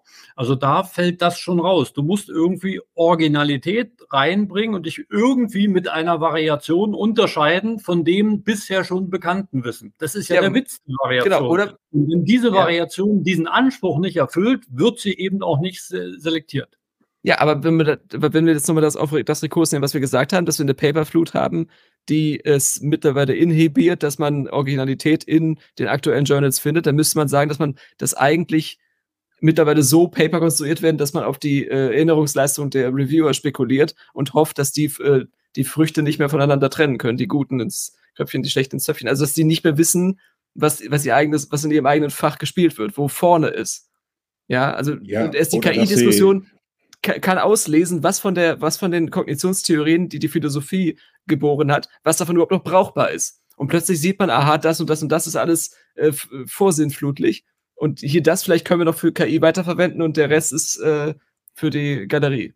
Also und und und das andere Wege de, de, des Reputationsgewinns gegangen werden, ja, ein, ein, öffentlicher Experte oder was auch immer, um dann eben auch Aufmerksamkeit, die Erhöhung ja. von Selektionschancen für die wissenschaftlichen Arbeiten nimmt. Aber für mich ist dieser Satz, den ich gerade markiert habe, für mein eigen sehr wichtig. Also die, ich sag mal, naive Auffassung von Evolution, ja, das to fit in eine äh, ökonomische, äh, ökologische Nische und so weiter, sagt er nein, sondern es ist eine, eine Funktion der Selektion nicht in der Herstellung eines Fit, sondern die, die, die, die, die, die, die, die, die Möglichkeit, Variationen zur, mit einer Selektionschance zu versehen in einem System, um dann eben zu zu schauen, ob es eben, kommen wir ja noch zu, äh, ähm, ähm, ähm, stabilisiert, also damit das System das, was es machen, macht, gelingender, erfolgreicher, mehr, größer machen kann und nicht, ja, dass da eine Lücke genau. war. Für, für Luhmann hängt das nur von den inneren Strukturen des Exakt. Systems und das ist nicht von der ganz Umwelt. wichtig. Ja, das aber, aber ja. Das ist eben nicht die biologische Evolutionstheorie, ja. sondern der Witz der biologischen Evolutionstheorie ist genau andersrum. Also hier an der Stelle passt dem Luhmann das nicht in seine Evolutionstheorie und der sagt ja, bei mir ist es eben anders. Und das ist immer so, so ein bisschen witzig, dass man eigentlich bei so einem wichtigen Unterschied mit demselben Begriff zwei unterschiedliche Sachen meint. Man könnte ja, ja das könnte man ja ganz genau. Müsste man ganz ja. woanders untersuchen, wie es dann in der Biologie stattfindet. Aber hier für ihn im, im Rahmen der Systemtheorie, die, die wir gerade lesen, nehme ich das so, ja? So ja, aber dass du, dass du das eben so nimmst und dass nicht die Struktur das so nimmt, zeigt ja auch schon wieder den Schwachpunkt an, den wir ja die ganze Zeit monieren, dass letztlich dann doch Menschen diese Paper lesen müssen und nicht das Wissenschaftssystem anfängt, selber zu sortieren. Ja, es gibt zwar Indizes, es gibt äh, Rankings und Journal Rankings und so, aber auch die filtern ja nicht nach, nach der Originalität der Paper sondern nach der Originalität der Benachbarten. Das ist ja einfach nur eine statistische ja, aber da, da, ja, aber da hast du sehr, da hast du sehr strenge äh, Vorstellungen, wie das denn sortiert zu sein habe. Und äh, ja, ja der ich, Witz ist ja, dass das gerade mit was passiert. Ja, aber Peter, wenn du dann, wenn du das sagst, wenn du so, wenn du den Satz so toll findest, dann muss man den auch äh, dann in seiner ganzen Konsequenz ernst nehmen und, und dann einfach sagen, ist, wenn, also das ist ja eine Vermutung von Joscha Bach, wenn jetzt, äh, das ist ja Andres Freund, der, hat immer so steile, Thesen zu KI. Und wenn der sagt, es gibt jetzt, also wenn die, wenn jetzt äh, LLMs neue Sortiervorgänge für Paper finden, dass ein Wissenschaftler 1000 Paper in einem Tag lesen kann, wenn er das nach bestimmten Hyperparametern mhm. äh, fein justiert und so, dann könnte man vielleicht wieder sagen, dass, dass, diese, dass dieser Mechanismus zurückkommt, dass man wirklich sagen kann, es geht alles durch das Nadelöhr eines, eines Einzelbewusstseins wieder äh, und kann dann ins System zurücklaufen. Wenn, wenn sowas gefunden wird, dann kann man vielleicht sagen, dass es geht wieder seinen geregelten Gang und man kann mit der Flut an Publikationen wiederum irgendwie zurechtkommen. Ich habe aber ja soziale Lösungen, da, da, da, da, üblicherweise soziale Funktionen. Und zwar, dass ich. Aber die helfen dir nicht Kollegen, bei deinem Einzelproblem. Ja, aber wenn. Ja, das, das, das, hat schon mal gesagt, die, die, die, die Zwangsjacke von Problem und Problemlösung. Du hast ein ganz bestimmtes Fähigkeitenset, was kein anderer auf der Welt hat. Kein, kein anderer hat, hat die Bücher gelesen, die du gelesen hast und, und sich den Pfad durch die Literatur ge, ge, geschlagen. Und du musst, äh, musst dir selbst treu bleiben können. Du kannst ja nicht auf jeden äh, Zug springen, der gerade vorbeifährt. Äh, auch nicht bei Konferenzen. Wir, wir reden aneinander, glaube ich, vorbei. Ich, ich bin gar nicht so sehr von, von dir weit weg. Ich, ich will einfach nur sagen, dass ich, was, was du gerade abstrakt beschreibst, dass ich sage, wie ich das in der Praxis erlebe. Ja, in der Praxis ganz einfach, dass ich mit Kolleginnen und Kollegen spreche und Sachen, die ich verpeilt habe, verpasst habe, ein Paper, einen wichtigen Aufsatz, was auch immer, dass mir einer sagt, nee, hier, da, wenn du das machst, dann sollst du es das auch lesen und so weiter. Das meine ich damit. Ja, dieses Nadelöhr, also ich, es, es muss nicht, also mir ist ich es nicht so wichtig, nicht, worüber wir jetzt endlich reden im, im, mit Bezug auf Variation und Selektion. Ich kriege den Zusammenhang irgendwie nicht, nicht hin. Äh, jedenfalls im Text, was wir gelesen haben, geht er dann weiter und unterscheidet diese kontrollierte und nicht kontrollierte äh, Selektion. Das hatten wir schon äh, kurz erwähnt. Und die erste Schwelle der Selektion liegt mithin in der Wiederholung oder Nicht-Wiederholung ja. der Sinnofferte in der Autopoesis. Ja. Und, und später schreibt er dann, in diesem Bereich erfolgt explizite, also ist jetzt die andere oder kontrollierte Selektion und sie obliegt den Symbolen wahr oder unwahr. Das heißt, erst in dieser kontrollierten oder expliziten Selektion spielt eine Zuordnung zu den ähm, Codewerten des Wahrheitsmediums überhaupt erst eine Rolle. Genau, Luhmann behauptet, dass es auf Strukturniveau passieren kann. Unsere, also das, was ich mit Peter jetzt gerade besprochen hatte, war eben diese, diese, diese Abteilung dieser beiden Sortiervorgänge. Das. Naja, aber, aber dass, dass das nur auf Struktur des Wissenschaftssystems basieren kann, da gibt es ja ganz viel Evidenz, dass das nicht so ist. Wie gesagt, mhm. Genau. Die, die Newtonsche Mechanik war sauber durchspezifiziert. Alles war klar, alles war bekannt und zu Ende. Niemand würde doch aus den internen Strukturen auf Quantenphysik kommen oder niemand könnte das ja. anhand interner Strukturen überhaupt begründen, dass das es in die Selektion und dann sogar noch in die Restabilisierung schafft, nämlich dass es in Lehrbüchern äh, kanonisiert weitergegeben wird, was dann später mal die Kanonisierung sein wird. Also es, es gibt doch äh, ganz viele Sachen, wo man sagt, ja, nee, so richtig kann das aber nicht stimmen. Ich wollte gerne hinweisen auf die Kommentare vom Franz. Soll ich die mal eben reinnehmen? 6.55 Uhr, also was wir gerade eben besprochen hatten.